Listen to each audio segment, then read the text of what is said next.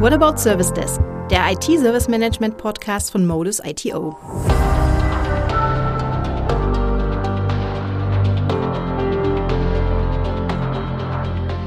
Ich bin Julia Stolberg und begrüße Sie heute ganz herzlich zu einer neuen Folge What About Service Desk.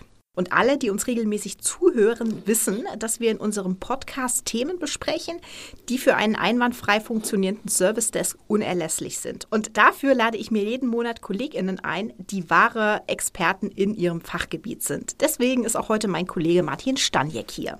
Hallo Julia, ich danke dir für die Einladung. Ja, schön, dass du heute da bist. Du bist ja unser Modus-Datenschutzkoordinator und in dieser Position Ansprechpartner hier bei uns vor Ort und stehst in engem Kontakt zu unserem Konzern Datenschutzbeauftragten. Außerdem bist du unser QM-Beauftragter und seit Mitte der 90er Jahre im IT-Service-Management unterwegs. Datenschutz im Service des Umfelds ist also dein Daily Business. Und Datenschutz ist auch ein enorm wichtiges Thema für unsere Arbeit im Service Desk. Und vielleicht erinnern Sie sich, bereits in unserem allerersten Podcast Engel und Teufel der Automatisierung hatten wir das Thema Datenschutz schon mal und haben es auch in Bezug auf die Automatisierung angerissen. Weil es so wichtig ist, geht es in unserem heutigen Podcast eben genau um das Thema Datenschutz im Service Desk. Und dazu gleich meine erste Frage an dich, Martin.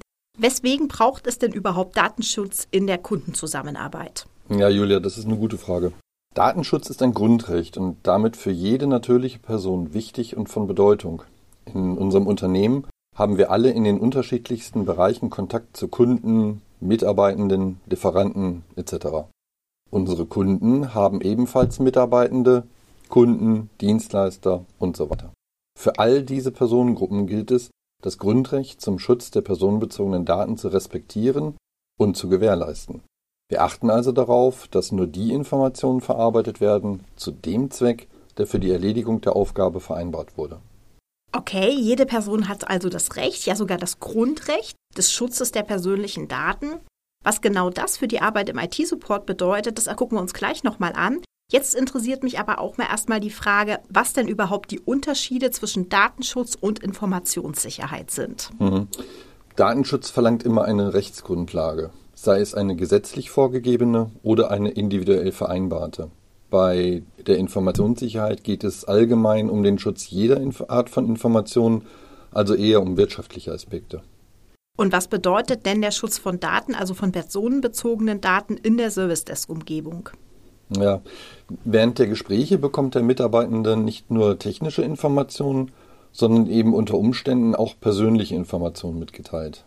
Auch im Bereich der Dokumentation von IT-Störungen mit Hilfe von Systemen wie Ticketsystem, Chat oder Webticket. Manchmal werden unaufgefordert Informationen mitgeliefert. In diesen Situationen unterstützen uns die einschlägigen Gesetze, wie zum Beispiel speziell der Paragraph 88 des Telekommunikationsgesetzes oder auch das Telemediengesetz. Der Agent muss also die Informationen voneinander trennen und nur die IT-relevanten Daten bei der Erbringung seiner Dienstleistung verarbeiten. Du siehst schon, personenbezogene Daten gibt es überall. Ähm, das Besondere und Herausfordernde ist also die eigentliche IT-Information von den persönlichen Informationen, die unsere Mitarbeitenden im Gespräch unter Umständen mitbekommen, zu unterscheiden.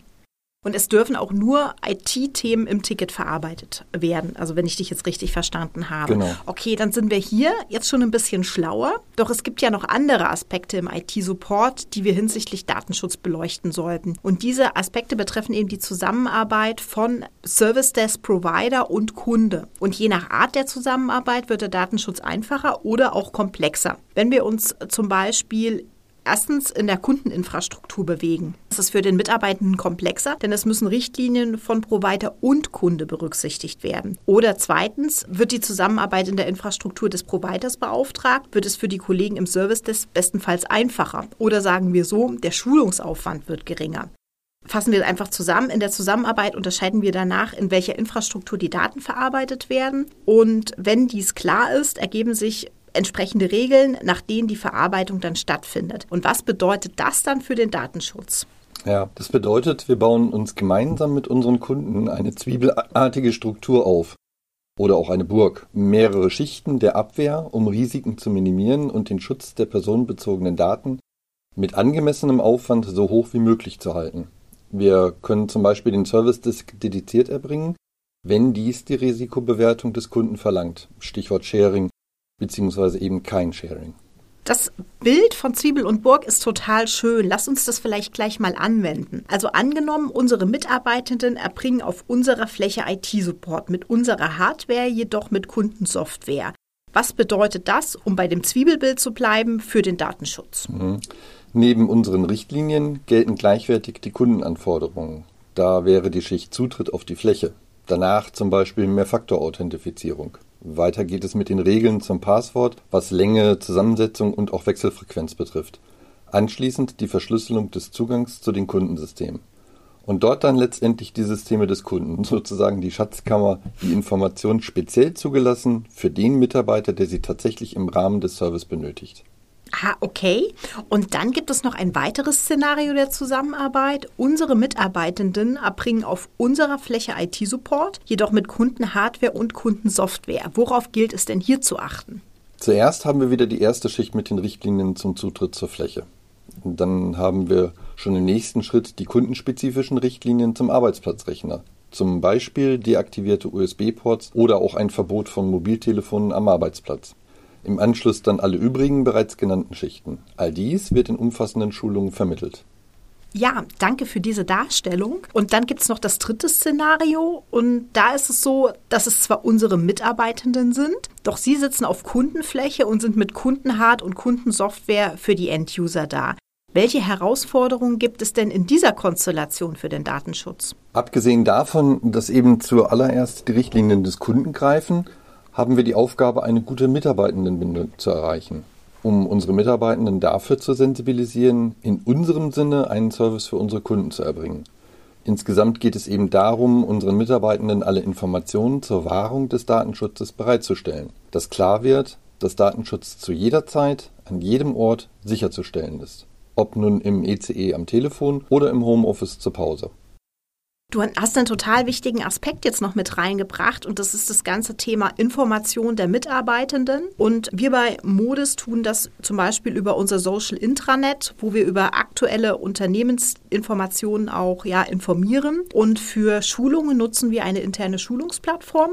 Und über diese werden sowohl projektspezifische als eben auch Pflichtschulungen zum Beispiel zum Thema Datenschutz realisiert und eben auch gleich dokumentiert, sodass man jederzeit weiß, wer hat welche Schulung zu welchem Thema gemacht. Und wenn wir einmal bei dem Thema Dokumentation sind, habe ich noch eine Frage so zum Ende unseres Podcasts. Angenommen, unsere Mitarbeiter nehmen jetzt eine Anfrage entgegen und dokumentieren sie. Worauf gilt es denn bei der Dokumentation zu achten, damit diese datenschutzkonform ist? Also kurz gesagt, die zweckbezogene Verarbeitung der vereinbarten Informationen.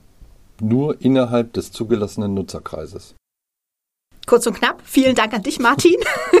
Genau. Wir haben von dir heute wirklich wertvolle Informationen rund um das Thema Datenschutz erhalten. Los ging es ja mit dem Fakt, dass Datenschutz ein Grundrecht ist. Dann haben wir die Unterschiede zwischen Datenschutz und Informationssicherheit kennengelernt und Datenschutz in ganz unterschiedlichen Formen der Zusammenarbeit betrachtet. Ich erinnere nochmal an das Zwiebelbild. Und dabei habe ich eben heute wieder gelernt, dass Datenschutz mehrere Schichten hat durch diese unterschiedlichen Schichten äh, und in Erinnerung an das Zwiebelbild kann ganz individuell auf die jeweilige Form der Zusammenarbeit eingegangen und der Datenschutz individuell angepasst werden.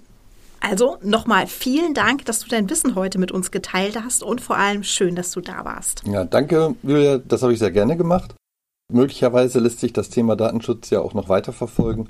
Schließlich handelt es sich nicht nur um ein herausforderndes Thema, sondern auch um eines, das wir bereits seit vielen Kundenprojekten erfolgreich bedienen. Sehr schöner Vorschlag, darauf komme ich sehr gern zurück. Vielen Dank nochmal. Klar. Und außerdem was das eine ganz hervorragende Überleitung zu unserem nächsten Podcast. Denn für den Podcast im April haben wir uns unsere vielen Kundenprojekte nochmal in Hinblick auf die Art der Zusammenarbeit angeschaut. Also Zusammenarbeit zwischen Managed Service Provider und Kunde. Und wenn Sie schon immer mal wissen wollten, wie sich Qualified Call Entry, Full Service Desk und Co-Partnering voneinander unterscheiden, ist das vielleicht genau das richtige Thema für Sie.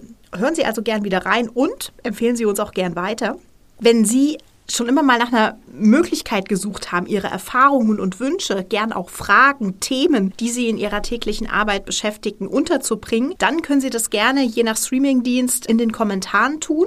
Wir greifen das gerne auf und nehmen das nicht nur als Idee für die nächsten Podcasts mit, sondern schauen auch, dass wir das immer mal mit beantworten. Und wenn Ihr Streamingdienst die Kommentarfunktion nicht bereitstellt, dann können Sie uns auch gerne eine E-Mail schreiben an podcast.modus.de. Wir freuen uns jetzt schon drauf und sagen schon mal Danke für Ihre Anregungen, Fragen, Ideen, was auch immer. Teilen Sie uns gerne mit. Wir freuen uns drauf. Ja, dann hören wir uns einfach in der April-Ausgabe wieder. Bleiben Sie bis dahin gesund und bis dahin, tschüss. Tschüss. Die Whatabout Service des Podcasts von Modus ITO finden Sie überall dort, wo es Podcasts gibt. Danke und bis zum nächsten Mal. Tschüss.